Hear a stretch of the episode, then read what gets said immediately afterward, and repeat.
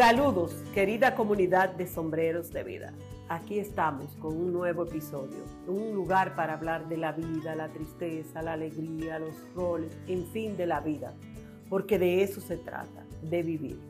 Hoy con un episodio de la serie Y la vida me enseñó. Y el tema es ¿por qué tanta violencia? Vamos a darle primero las gracias a nuestro patrocinador, Odontología Dominicana servicios dentales basados en la ética profesional, en la calidez humana, en la alta tecnología. Para citas vamos a contactarnos a través del 829-520-4648. ¿Qué nos pasa? Realmente me pregunto como sociedad, ¿qué nos pasa? ¿Por qué tanta violencia? Antes que nada, debo recordarle que soy una mujer católica, por lo tanto cristiana, que no soy profesional de la salud mental ni nada que tenga que ver con psicología, que sí estoy a favor de que cuando se necesite debemos utilizarlo y que lo que voy a decir es sencillamente lo que la vida me ha enseñado en mis 59 años y creo que me ha dado buenos resultados. Vuelvo al tema. ¿Por qué tanta violencia en nuestra sociedad. Llevamos cuántas mujeres muertas aquí en nuestro país. Y no solamente en nuestro país, sino alrededor del mundo. Yo pienso y creo que una de las causas principales es que hemos sacado a Dios de nuestras vidas. Ya no educamos bajo esos preceptos cristianos. No es que creo que todas las religiones sean malas, pero tengo que hablar de la mía. Creo en Dios, creo en que esos preceptos me dan la libertad para yo poder actuar. Me enseñan a respetar y valorar al otro ser humano. Pero también me enseñan a respetarme y a quererme a mí. Las familias, que son la célula principal de nuestra sociedad, lamentablemente, con este correr tan rápido del tiempo, han perdido muchas de sus funciones principales. No estoy en contra, y de hecho lo soy, una mujer que me he desarrollado profesionalmente, que he emprendido en la parte de negocios y también de hobby. No estoy en contra de eso, pero no puedo descuidar mi rol, en mi caso, como esposa y como madre por la parte económica. Porque muchas veces podemos lograr el éxito económico y sin embargo fracasar en lo primordial, que es en los valores nuestros y en los valores que le vamos a transmitir a los hijos. Digo a los hijos porque son la responsabilidad que tenemos directamente. Pero también yo tengo responsabilidad con la sociedad. ¿Qué derecho tengo yo de quitarle la vida a otro? ¿Qué derecho tiene un hombre porque esa fue su pareja? Porque esa es su pareja, porque ya ella no quiere estar con él, porque él le dio tal o cual cosa económica o emocional o tal apoyo o estuvo ahí con ella cuando ella más lo necesitaba y ya ella no quiere quitarle la vida. No, no hay nada, absolutamente nada que justifique ese hecho. Lamentablemente es así. Entonces vamos a volver a educar a nuestros hijos y nuestras hijas con valores morales y ética. En mi caso, lo repito, cristianos, porque soy católica. Vamos a enseñarle también lo que realmente tiene valor. Vamos también a preocuparnos porque tengan una educación de calidad no solamente a nivel académico, sino con valores. Mucha gente dice, ah, antes nos daban cívica en los colegios, en las escuelas, y ahí aprendíamos moral y cívica, y ahí aprendíamos a comportarnos. Sí, pero eso debe salir de la casa, de esa casa, de ese hogar, es que debe de salir. También que lo refuerce la escuela. Hemos fracasado como sociedad porque ¿qué nos ofrece a nosotros, en este caso el dominicano, el Estado dominicano para asegurar esa vida, para salvaguardarla. Contrale, este último caso que tuvimos apenas hacía unos días, ella había puesto una orden. Quedó libre. Aunque vaya un familiar, aunque otro lo pida, por favor, que el Estado tome esa acción. Yo también sé que es fácil hablar desde los zapatos de otro y eso no me quería eh, dejar de decirlo. Para mí, muchas personas deberán, pueden decir, bueno, para ella es fácil decirlo porque quizás ella no tiene una dependencia económica, quizás ya ella tiene sus hijos grandes, quizás ella ha tenido el apoyo de tal o cual, quizás ella está atravesando esa situación. Es verdad, yo no estoy en el zapato de muchas mujeres que por necesidades económicas tienen que seguir con una relación, o peor aún, que entran en una relación no por verdadero amor, que no son relaciones sanas, sino que desde el principio saben que es una relación porque tal vez ellas están pensando que van a salir de su casa. O viceversa, los hombres tal vez están pensando que están pagando por estar con tal mujer que mucho más joven, mucho más bonita, mucho más atractiva. Entonces, no es una relación sana. Hay que estar claro en eso. Yo creo que una de las decisiones más importantes de un ser humano es con quién se va a unir para hacer familia. Que tengan o no hijos, eso es una decisión de ellos. Pero ¿con quién te vas a unir para tener familia? Tienes que pensarlo, tienes que mirarlo. Porque hay personas que se convierten en una piedra que se va al fondo del mar, que tú no sales de ahí. Y hay otras que te ayudan a volar. Entonces eso hay que pensarlo muy bien. Y vuelvo y lo repito, no todo el éxito es económico. No, no todo el éxito es económico. Hay otra parte que no podemos dejar de mencionar y que para mí es muy importante. ¿Quién le ha dicho al hombre que es superior a la mujer? Sencillamente somos diferentes. Hay dos roles diferentes. Pero ese machismo que muchas veces nosotras las madres lo vamos inculcando desde la casa. Lo lleva a pensar que somos posesión. Las mujeres no somos posesión de nadie. Tenemos el derecho a estar o no con quien decidamos. Somos seres pensantes, seres capaces de tomar decisiones. Pero también me voy al otro lado. Mujeres, vamos a desarrollarnos, vamos a estudiar, vamos a trabajar, no estemos esperando que alguien nos saque de la situación en que estamos atravesando. Correcto, y qué bueno que podemos conseguir un compañero que juntos podemos salir adelante, pero que esa no sea nuestra decisión, que esa no sea nuestra esperanza. Nosotras las mujeres valemos y valemos mucho. Somos seres pensantes, somos muy inteligentes, somos capaces de hacer una y mil cosas a la vez pero aprendamos de una vez por todas a respetarnos. Si nosotras no nos respetamos, no nos van a respetar.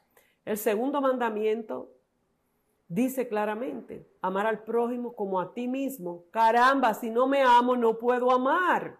Si no me cuido, no puedo cuidar. Entonces, vamos a ser cuidadosas. Vamos a tratar de subir peldaño por peldaño para llegar al éxito y no de un sopetón. Lamentablemente en nuestro país hay un nivel de pobreza muy grande y la pobreza arrastra una cantidad de circunstancias y situaciones que dificultan el yo poder salir adelante. De eso y con eso no puedo perderme. Y ahí el Estado dominicano tiene que jugar un rol muy, pero muy, pero muy importante. Y es el siguiente, si yo no tengo derecho a educación, si yo no tengo derecho a una sana alimentación, a salud, ¿cómo voy a salir adelante? Se puede, pero da mucho trabajo, cuesta mucho más. Entonces, quizás es el momento de que a las mujeres se les facilite más la situación, de que tengamos cursos, de que tengamos eh, programas, de que tengamos apoyo moral, económico, social a las mujeres. Un poquito más que a los hombres. Tan solo estoy pidiendo un poquito más Porque siempre he dicho, cuando se ayuda a una mujer, cuando una mujer sale adelante, solemos ser más solidarias que los hombres. Y me perdonan la comunidad de sombreros de vida que sea hombre. Pero eso lo he vivido. Entonces, que el Estado dominicano, que el Ministerio de la Mujer, a través de ahí podamos recibir más ayuda. Porque es fácil hablar cuando yo no estoy, vuelvo y lo repito, en el zapato del otro. Pero también saquémosle de la cabeza a nuestras hijas que la forma de salir de esa pobreza es con un matrimonio. La forma de salir quizás del abuso que estoy viviendo en mi casa es yéndome con un hombre. No. En más del 90% esas situaciones fracasan. Entonces, muchas veces, además de la mujer, sufre un niño. Y eso es muy importante que se tenga claro. Hay otra cosa que no podemos dejar de mencionar, son los celos. Y los celos son parte de la inseguridad. Y eso lo puede explicar mucho mejor que yo un profesional de la salud mental. Pero una persona segura de sí misma, una persona que se quiere a sí misma, una persona que sabe hacia dónde va, no va a llegar a un nivel de celo, a un grado de celo tal de cegarle la vida a otro o a otra, como es el caso que estamos hablando. Y en eso de los celos me gusta y quiero mencionarlo Vamos a estar atentas desde el inicio de la relación, porque hay señales, hay actitudes, hay reacciones que nos dicen hasta dónde va a llegar esa persona o hasta dónde puede llegar. Nunca me olvido un meme que me enviaron de una pareja que estaba revelando el sexo del embarazo. Y parece ser que el Señor quería que fuera, el hombre quería que fuera un niño. El hecho es que cuando pinchan la vejiga y salen los papelitos azules, este tipo reacciona de una manera tal, dándole trompones a la mesa, estrellando cosas, y luego va y abraza a la mujer. Y yo en ese momento pensé, pero él está dando las señales de lo que probablemente él va a hacer después con ella, porque qué tanta, qué tanta felicidad puede llevarte a tanta violencia. ¿Qué grado de felicidad es eso? Entonces muchas veces decimos, yo he escuchado muchas mujeres decir, no, él conmigo es diferente. Él puede insultar a fulano, él puede decirle de todo al fulano, él puede mencionarle su madre a fulanita, él puede darle golpe y fajarse con 10 hombres afuera, pero conmigo no, conmigo él es diferente. Yo soy su princesa. Espérate que en un momento te va a quitar la corona. Cuando ya tú no le sirva, esa corona va para el suelo y tú vas a ser otra de, la, de esa parte. Los trompones vienen. Es la misma historia. Si ya pasó algo, por sencillo que sea. Ay, no, que lo que me dio fue un trompón. No, es lo que me dio fue una galleta. Y vuelven y se juntan. Ay, después te va a dar tiro y después te va a matar.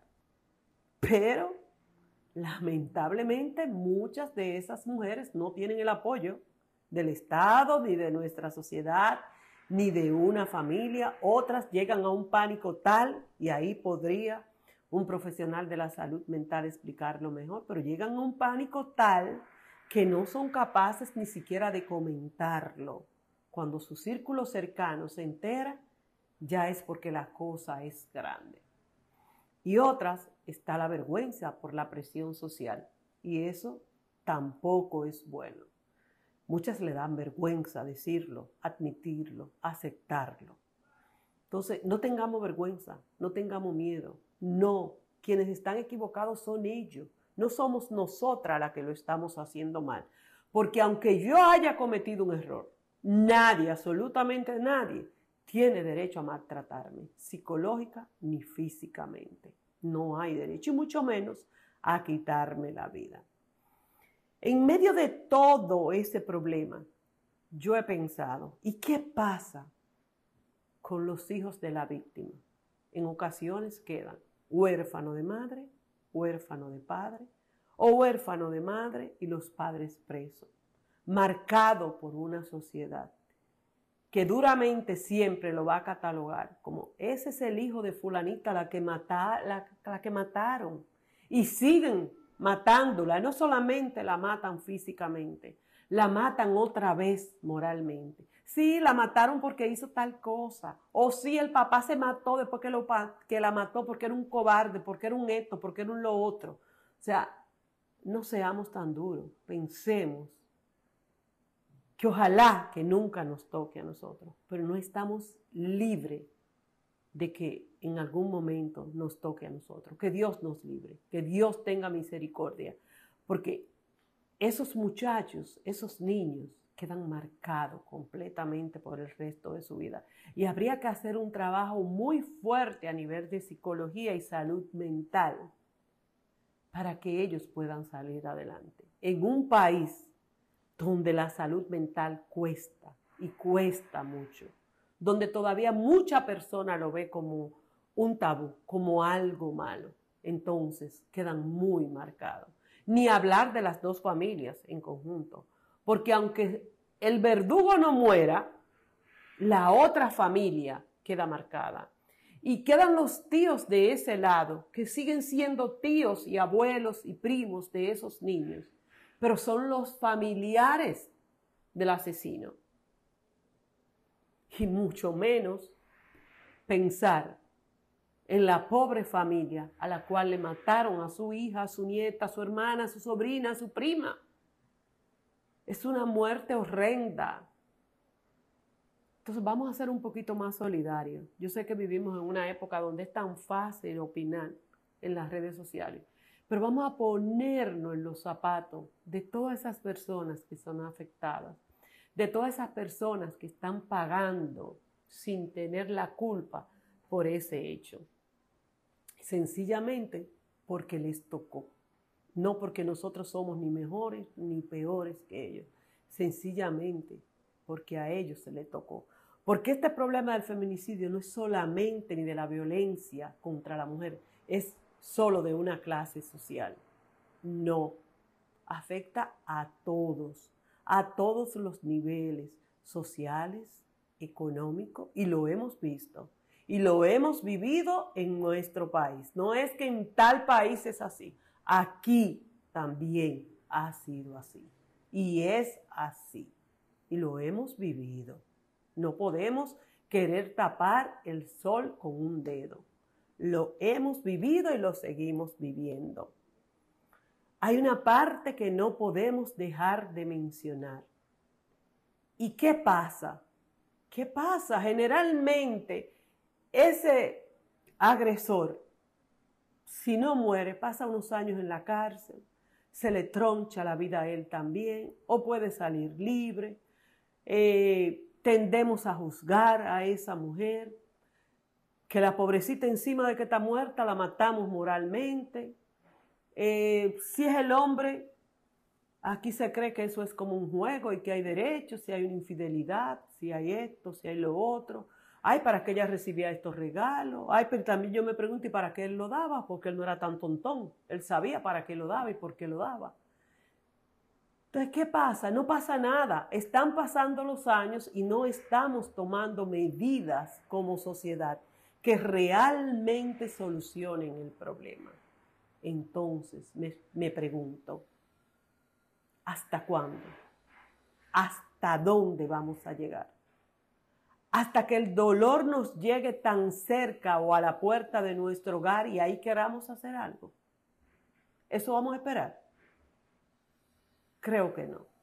Creo que es hora de que vamos a exigir, de que nuestras autoridades reaccionen, de que se tomen medidas realmente efectivas. Como le digo, yo no soy la especialista en el término, ni en el tema, pero sí, yo creo que hay medidas y empecemos desde nuestros hogares. Vamos a educar con igualdad.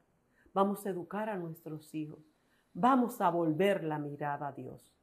Y ahí yo creo que las cosas pueden ir cambiando, porque cuando incluimos a Dios en nuestras vidas, también ayudamos a los demás. Dejamos de ser tan egoístas y no queremos todo para nosotros mismos. Entonces, para mí, pido, es una voz, es un grito, y de hecho por eso hoy me vestí de negro. Es un grito de hasta dónde, hasta cuándo hagamos algo. pero no sigamos hundiendo a la víctima. No la matemos dos veces. No matemos dos veces a esas familias que ya están laceradas por el dolor. Bye y bendiciones.